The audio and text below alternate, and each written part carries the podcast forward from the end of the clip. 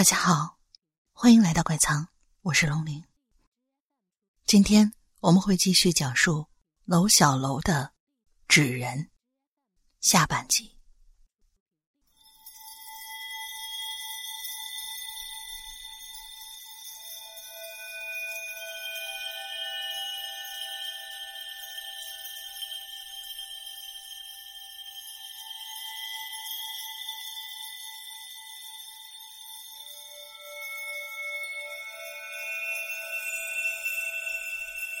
我大喊了一声，人就醒了过来。对面的女生听到这儿，眼睛瞪得更大了，愣了半晌，她才问了一句：“你看见那两个孩子，他们穿的什么衣服啊？”我愣了一下，想了想。男孩好像是红衣服，女孩是绿色的。对，就跟你现在穿的差不多。女孩子低头看了看自己身上那件草绿色的卫衣，表情有些古怪。我就继续跟他说：“你猜我睁开眼睛的时候？”看到了什么？那女孩摇摇头。我就告诉她，我看到有只手搭在我脑袋上。女孩不由得惊呼了一声，我也跟着倒抽了一口冷气，然后迅速平静了下来，接着说。我抬头，顺着这只手往上看，当时差点哭了，因为我看到的是一张纸人的脸。你的意思是，那个纸人他活了？我摇了摇头。纸人当然不可能活过来，哪怕他再像人。原来是我睡着以后啊，不老实，身子呢，不知道怎么就滚到了棺材那边。那个地方正是纸人的位置，也就是说，我是睡在了纸人的下面的。他的手正对我的脑袋。说着话，我向着女生比划了一个摸的动作。那女孩像是明白了什么，我又继续往下说。那次经历让我对纸扎人有了很深的恐惧，我至今都很排斥看到一些纸质的人形东西，甚至不敢看一些皮影戏、木偶戏之类的。说完，我站起身子。对女生说：“呃，你先坐，我去趟厕所。”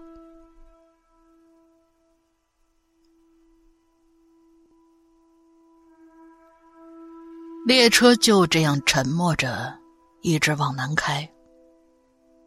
车上的人很少。当我再次回到座位上的时候，我发现我对面的女孩子不见了。就想着，他应该也去上厕所了。我独自坐在座位上，心却一直悬在那儿。因为刚刚我描述我的梦的时候，其实我少讲了一个细节。这个情节比那个梦。比那两个脑袋上点着红点的纸人，其实更要让我记得。那就是当时，老太太在转动我的脑袋，说出那句“你快看”的时候，我清楚的听到那个穿红衣服的女孩对着我大喊了一句：“你不来跟我玩，我就去找你呀。”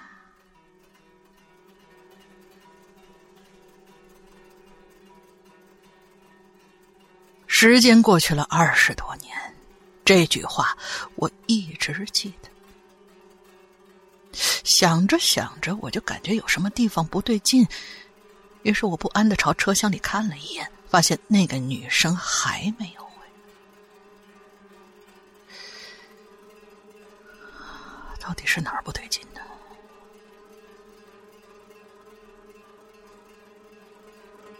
只是一瞬间，我的眼睛突然瞪大了。我突然仔细回忆了那个女生的长相，她刘海很长，摇头的时候，我好像在她脑门上看到什么闪了一下，红红的。哦，对了，这个女生也是穿着绿色的衣服，年纪跟我差不多大。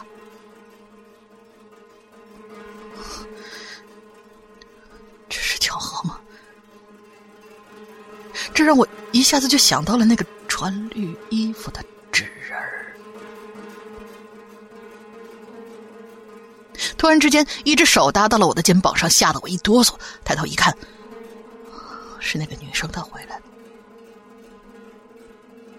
女孩甜甜的笑了笑，在我对面坐下。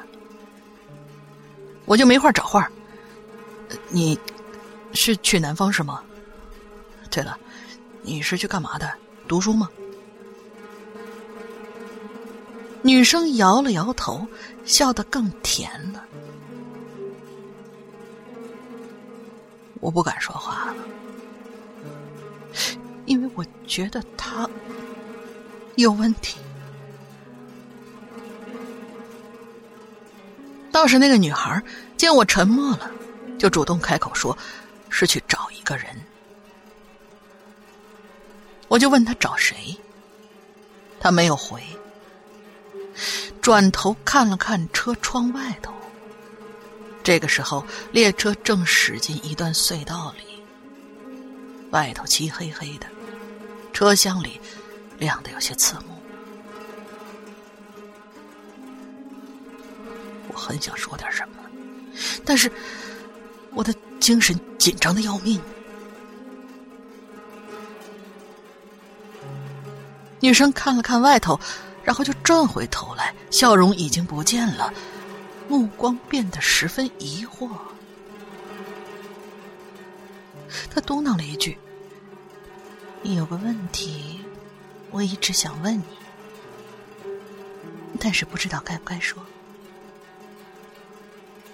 我点点头说：“你问。”女生看了看四周，盯着我的眼睛，然后视线。慢慢的往上移，突然说了一句：“哥，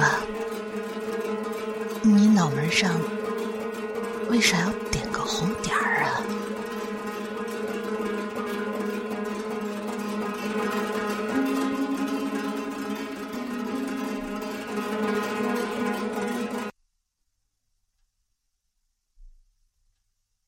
车终于驶出隧道。可外头的天还是黑的，渐渐的，黑色变成了白色，白的像曝光一样。而我也醒了过来，那居然是一个梦。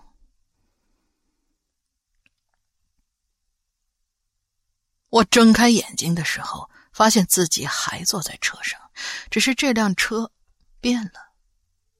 不再平稳，而是不断的颠簸着。我渐渐的转过头，发现我的母亲。他看见我在发呆，就用手转了一下我的脑袋，然后指了指窗外，很温柔的对我说：“哎，你快看，那是什么呀？”